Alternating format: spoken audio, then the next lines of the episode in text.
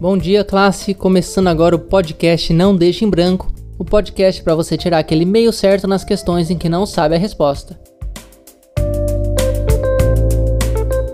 Aqui é o professor Daniel e voltamos à geografia para discutir hoje um assunto de bastante relevância. Muita gente classifica os tipos de relevo apenas como lisinho, olho-buraco e lombada, mas na geografia as classificações vão muito além disso. Todo o chão do nosso planeta pode ser classificado como algum tipo de relevo. A superfície do planeta Terra é formada por montanhas, planaltos, planícies e muita depressão. As montanhas, como o próprio nome diz, é quando você tem um monte de relevo. Você junta bastante terra e quando esse monte fica muito alto, é uma montanha. Se você juntar várias montanhas, uma em cima da outra, isso irá resultar em uma montanha ainda maior. Mas se você juntar várias montanhas lado a lado, isso se chama cordilheira, tal qual a famosa Cordilheira dos Andes, um conjunto de montanhas que fica nos Andes. Os planaltos, como o próprio nome diz, são áreas planas, como rodovias e campos de futebol.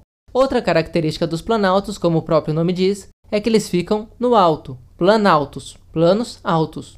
Então, o planalto são as extensões de terra que são planas e ficam em terreno mais alto que o seu entorno. O Palácio do Planalto fica em Brasília. As planícies, como o próprio nome diz, são áreas planas, mas diferentemente dos planaltos, as planícies são plabaixas, ou seja, são áreas planas, mas não no alto. Elas ficam mais ou menos no nível do mar, sem estarem acima de outras áreas. Se as planícies são áreas planas ao nível do mar, então a praia é uma planície, mas só a parte da areia. Quando você pisa na água, esse já é o oceano e você deve tomar muito cuidado com ele. E por fim, a depressão. Existe mais de um tipo de depressão. Ela pode ser profunda, relativa ou absoluta. A depressão relativa é quando uma área é mais baixa que as áreas em volta, e a depressão absoluta é quando uma área é mais baixa que o nível do mar. O Mar Morto, que fica no Oriente Médio, tem altitude de quase 400 metros abaixo do nível do mar, e por isso o Mar Morto é o lugar mais depressivo do mundo.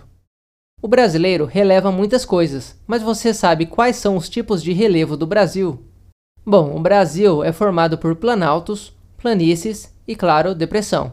Mas o Brasil não tem montanhas. Assim como neve e terremotos, as montanhas são parte do que separa a geografia brasileira da geografia dos países de primeiro mundo.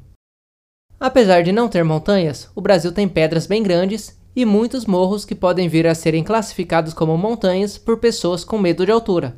Por exemplo, o Morro do Pão de Açúcar, Morro da Urca e o Morro do Alemão, todos no Rio de Janeiro.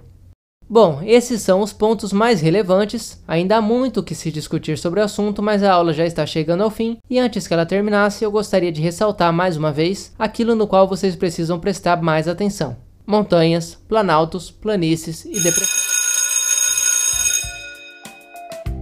Se você tiver dúvidas sobre qualquer matéria, pode entrar em contato pelo não deixa em branco@gmail.com e a gente responde sua questão em um futuro episódio.